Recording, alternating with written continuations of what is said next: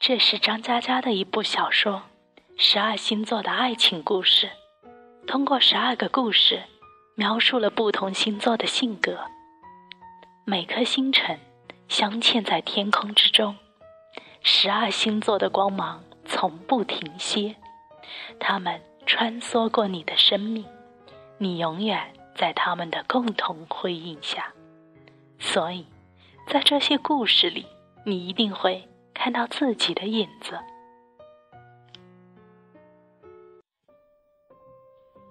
天秤座，大清早，陈达就在家大吵一架，女朋友含着泪水，拿着有合影的相框喊：“不要过了，是吧？”陈达冷冷地说：“不敢砸是吧？我帮你砸。”说完，他抢过相框来，在地上砸得七零八落，说。翻我手机，翻出什么来了吗？翻出什么来了吗？越说越气，他从床头柜找出一张明信片，一撕两半。对，不过了，爱滚滚！女朋友哭得讲不出话。陈达摔门而出，整天上班没心情，下班跟哥们喝酒，说自己找错女人了，真他妈的贱。哥们跟他干杯，说没事没事，明天就好了。发泄完了，陈达突然觉得心疼起来，因为其实整天他都在回想那个女孩趴在沙发上，手里托着一张明信片，说：“达子，这是你唯一送给我的礼物呢，我每天都看。”他跑回家，假装什么事都没发生，推开门，跟平常一样说：“我回来了。”可是从那天开始，这间屋子里。再也听不到他的回答。哎呀，先换鞋。双子座，美美参加同学的婚礼，看到行为卡上还有前任的名字，美美打个机灵，开始心中准备复稿。万一他和我说话，我该怎么回答？美美假想着前男友微笑着对她说：“你好。”然后她努力在心里开始造句。好什么好？声音那么大，野狗唱山歌吗？他妈的，渣土车一样，走到哪都是晦气。我呸！扫帚星来参加婚礼，不是违法的吗？呀，你老婆怎么没来？就算死了也要把棺材扛过来嘛，这才叫诚意。他越想越多。有人说：“你好。”美美抬头一看，是前任，一愣，说：“你好。”两人。再也没有说话。巨蟹座，默默躺在床上，阳光洒满被子，他用力大叫：“妈，你又在大扫除啊？帮帮忙嘛，我这儿也清理一下。”妈妈在他屋子里瞎转，说：“全是灰，这些唱片和书扔掉算了。”默默一咕噜翻身起床，叫：“不扔，我还有用的。”妈妈嘀咕着出门。默默突然发呆，看着柜子上的那些零碎儿。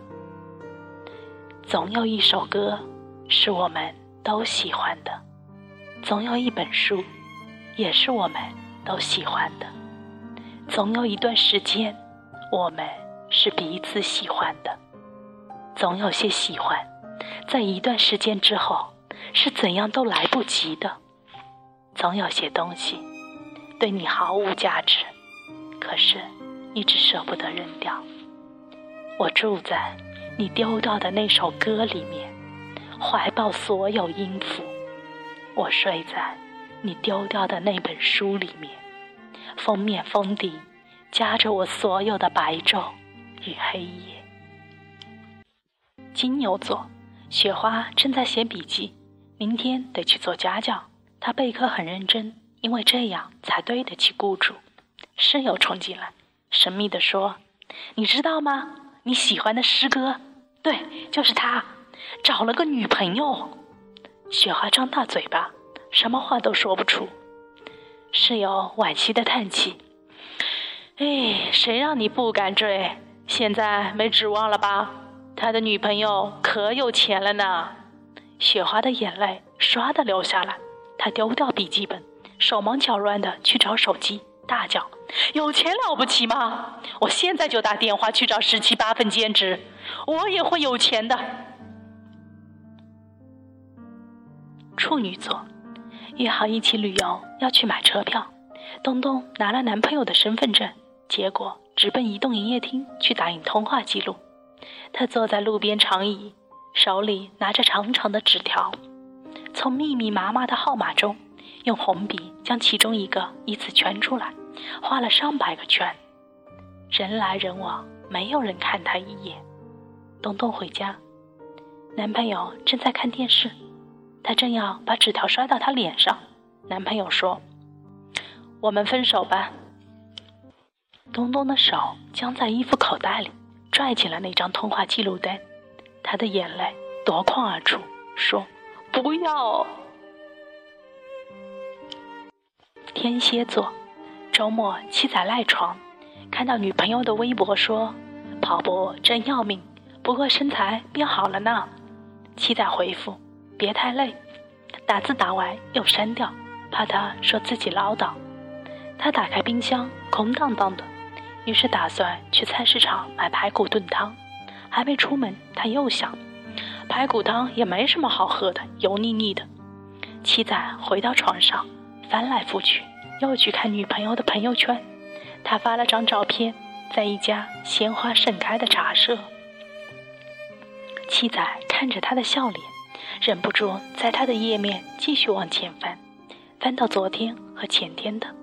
可是没有其他的，他犹豫了一会儿，发了条短信：“老时间，老地方见，好吗？”下午恍恍惚惚的过去了，没有回应。七仔一天没吃东西，等到天黑了，夜深了，窗外只有路灯在看他。他拿起电话，三天来第一次打女朋友的电话，拨通过去，对面有个女生。您拨的是空号。这是七仔分手后的第三天。白羊座，原子拎着大包小包，都是刚逛街买的衣服，自己的信用卡已经刷爆。他一路不说话，从车上下来，夜很深。男朋友默默跟在他身后，把他送到楼下。男朋友说：“我只能送你到这里了。”原子说。我知道，我们一起走了很多地方，你还是把我送回来了。男朋友说：“对不起。”你是要说对不起。你带走我的时候，我比现在年轻，喜欢唱歌，身边还有很多朋友。对不起。闭嘴，滚吧！原子走上楼梯的时候，眼泪才掉下来。水瓶座。刘吉微笑着说：“好了，就送到这里，拥抱一下。”两人轻轻抱了一下。女朋友拖着箱子走进检票口，刘吉忍不住喊：“真的不回来了吗？”女朋友听不见，隔着玻璃冲他挥挥手。刘吉站了十分钟，转身离开。他不回头了，努力走得很快，一个人走进旁边的小店，要了份十八元的快餐。吃了一口就咽不进去，不好吃，也没有味道。你该上车了吧？呆呆的坐在小店里，心里是他坐在车里，头靠着玻璃窗的样子，似乎自己还坐在旁边。你驶离这座城市的时候，天好像黑了。原来送别是这么容易天黑。射手座。在张华上的小学，图书馆没几本书，每天班长去借，但只能借一本，然后有兴趣的同学可以传阅。张华跟班长关系很好，他甚至想象过和他结婚的画面，想着想着笑了起来，被老师用粉笔扔到脑门儿。班长每次借书回来都先给张华，要是张华不喜欢读，才交给下一个同学。直到有一天，班长借书回来。给了前排的男同学，张华愣了一会儿，假装午睡，然后整个下午都听不进课。他想，可能班长知道自己不会看这本书吧。第二天，班长借书回来，依旧给了前排的男同学。回家路上，田里开着油菜花，张华边走边哭，然后从书包里拿出一本连环画，撕得粉碎。这是求妈妈买的。如果今天班长能先给他书，他就打算把这本连环画送给他。走在油菜花边上的张华满脸泪水，心想：有什么了不起？你送给我，我也不看了。可是，我们手中都有一样宝贝，别人不见得想要呢。双鱼座，水果听到身后有人打喷嚏，他心里一紧，提前走了，去学校医务室买点感冒药。他把药送到男生宿舍楼，让宿管大爷转交给他。下午，他带着一只水杯走进教室，借着转身跟其他同学聊天的机会，水果用余光瞥到他的杯子边摆着那 bản 白加黑，水果觉得很开心。他又回头，却看见他的女朋友拿着他的杯子喝水，水果觉得不开心。晚上，室友跟远方的男朋友煲电话粥，水果对着镜子左看右看，心想。我是不是也应该把长发留起来呢？宿管阿姨进来，递给他字条，说是那个男生给他的，电话打不通。水果的心脏要跳出胸膛，发现室友没有注意到，赶紧藏起字条。